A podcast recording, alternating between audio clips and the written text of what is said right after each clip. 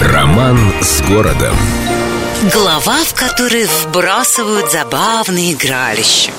Наталья Алексеевна, младшая сестра царя Петра, большая любительница лицедейства, вдохновившись примером, ну, очень скорого на дела и просто фонтанирующего идеями брата, как-то раз подумала, а не пора ли устроить в юном Петербурге театр – Подумала еще чуть-чуть и взялась за дело. Шел 1708 год.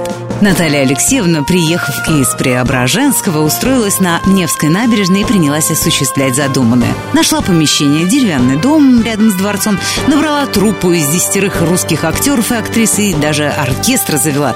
Целых 16 музыкантов. Ну, все честь по чести. Порепетировали, пошумели, погремели и, наконец, театр открылся. Надо сказать, что заведение было бесплатным и пускали в него всех желающих, безо всякого фейс-контроля. Пьесы частенько писала сама Наталья Алексеевна, и это были трагедии.